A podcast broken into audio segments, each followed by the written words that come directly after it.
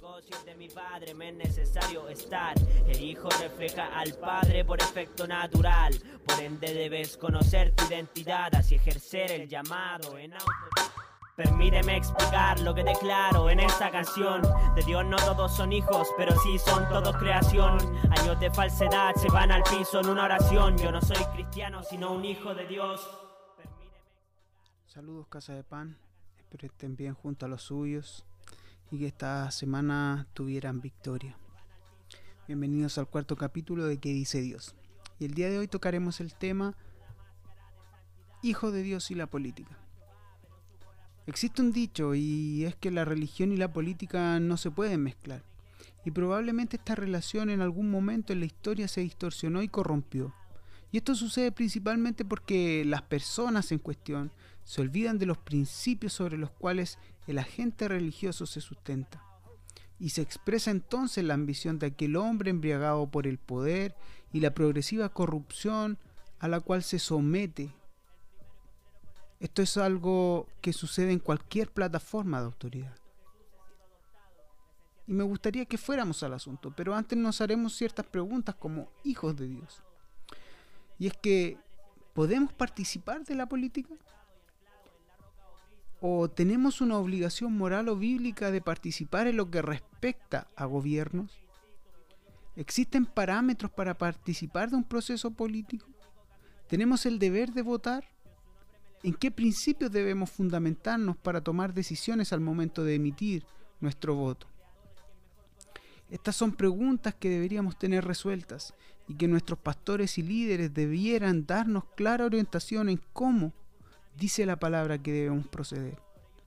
Aunque estos asuntos han sido debatidos ampliamente por las generaciones y mi intención no es desarmar cada argumento en contra ni a favor que la historia ha comunicado, sino que solamente establecer un fundamento reflexivo acerca de lo que la palabra refiere de este asunto. Y me gustaría que definamos primero de manera simple lo que es la política. Según el diccionario, es la actividad de, de los que gobiernan o aspiran a gobernar los asuntos que afectan a la sociedad o a un país. Y en este aspecto el cristianismo ha perdido influencia en la política a lo largo del tiempo.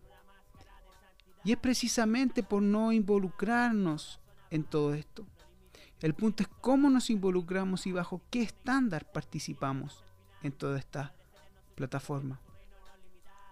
Es cierto que la palabra declara que somos ciudadanos del reino de los cielos en Filipenses 3:20, pero el mismo Pablo al enfrentar cargos de sedición ejerce su derecho como un ciudadano romano y apela al César en Hechos 25. Y Jesús en Juan 17, versículo 15, oraba pidiendo al Padre que no nos quitara de este mundo, pero que nos guardara del mal.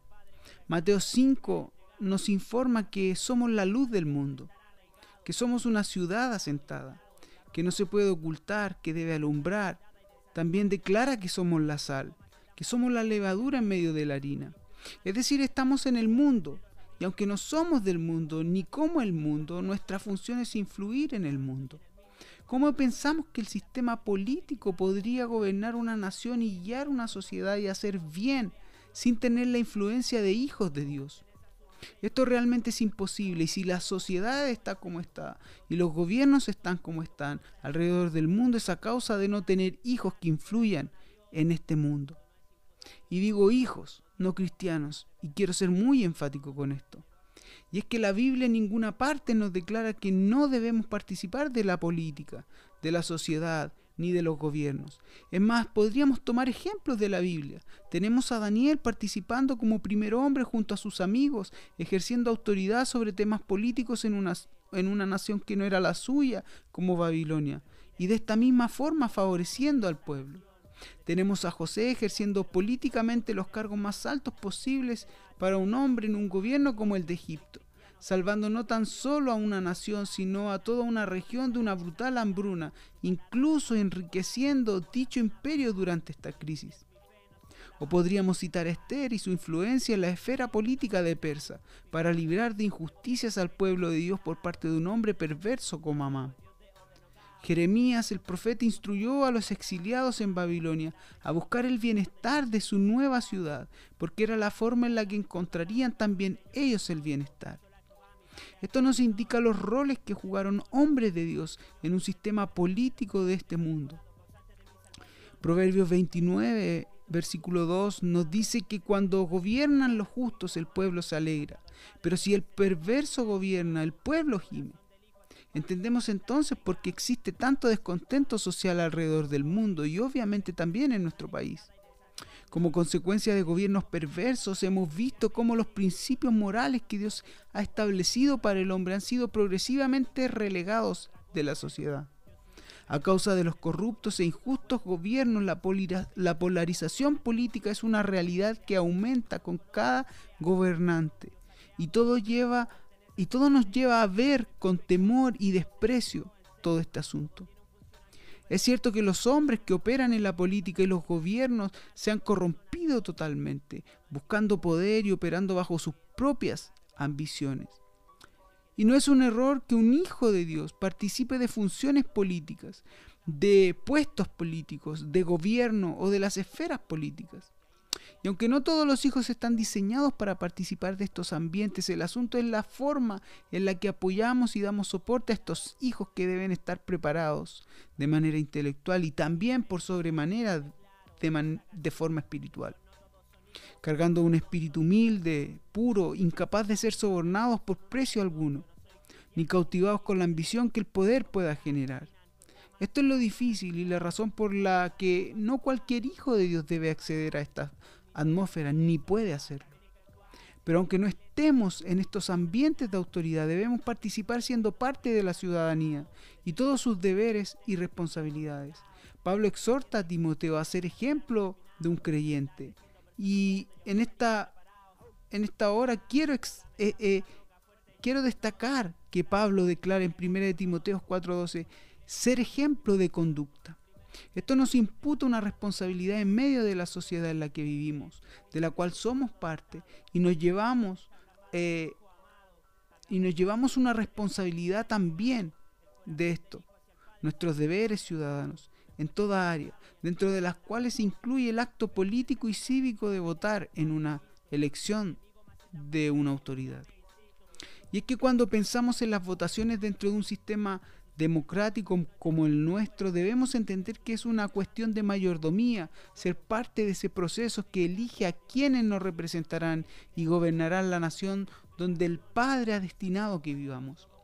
Es entonces que debemos pensar en cumplir de manera justa nuestro deber ciudadano, de tal manera que honremos a Dios procurando y promoviendo el bienestar de mi prójimo a través de esta decisión electoral ya que por medio de este voto administraremos un poder que Dios ha permitido que se delegue desde la ciudadanía a hombres específicos que representen y dirijan con justicia nuestra sociedad.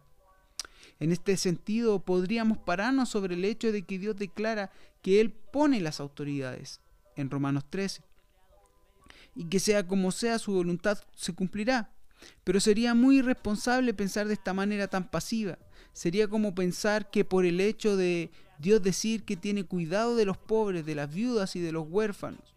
Yo no debo interferir en ese cuidado y no debo otorgar ningún tipo de ayuda ni apoyo a aquel que lo necesite. O pensar que porque Proverbios 21, versículo 1 dice que Dios tiene en la mano el corazón de los reyes para inclinar a todo lo que Él quiera su decisión.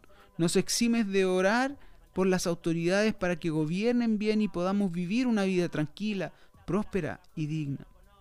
Esto sería contradictorio al igual que pensar que por ser un hijo de Dios no debo cumplir mi deber como parte de una sociedad, sin tener en cuenta que en la medida que soy un hijo de Dios, que conoce a su Padre, entonces debería saber cuál es la voluntad y por ende entender por qué persona debería votar para ser establecida e investida con la autoridad terrenal que procede sin duda de Dios. ¿Cómo debemos participar entonces como hijos de esta responsabilidad?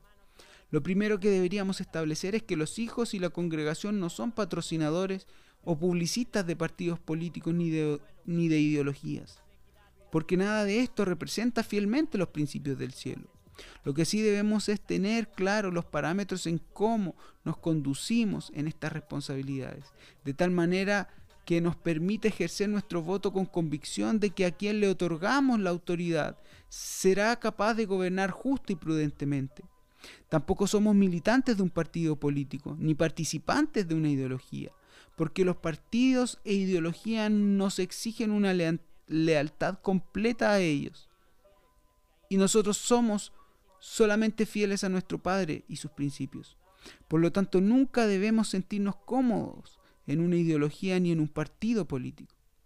Y no te digo por quién debes votar, pero podría decirte por quién no debes votar. Un hijo no debe votar por ninguna manera o ningún motivo por quien piense e intente imponer ideas que vayan en contra de los principios de nuestro Dios, como por ejemplo el aborto, el racismo, injusticia social, matrimonios del mismo sexo, identidad de género, machismo, feminismo o cualquier idea contra lo establecido por Dios en su palabra. Y creo que aquí ya puedes desechar a varios candidatos. También debes saber identificar quién representa de manera justa los intereses de bienestar para la sociedad, pero que no vaya en contra de los mandatos de Dios. Entonces no intento con esto decirte por quién tienes que votar, menos establecer una ideología política o, una intención de partido, sino una responsabilidad como hijos de votar por quien no vaya en contra de los principios del cielo. Por último, la palabra en 1 Timoteos capítulo 2 versículo 1 al 2 nos declara que ante todo hagamos rogativas, oraciones, peticiones y acciones de gracia por todos los hombres, por los reyes y por todos los que están en eminencia, para que vivamos quieta y reposadamente en toda piedad y en honestidad. Chicos, con esto me despido recordándole que no espero haber cerrado este tema, pero espero te sirva para poder reflexionar acerca de mi responsabilidad y tu responsabilidad en las políticas de mi país.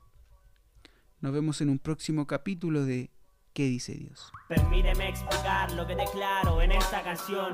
De Dios no todos son hijos, pero sí son todos creación. Años de falsedad se van al piso en una oración. Yo no soy cristiano, sino un hijo de Dios.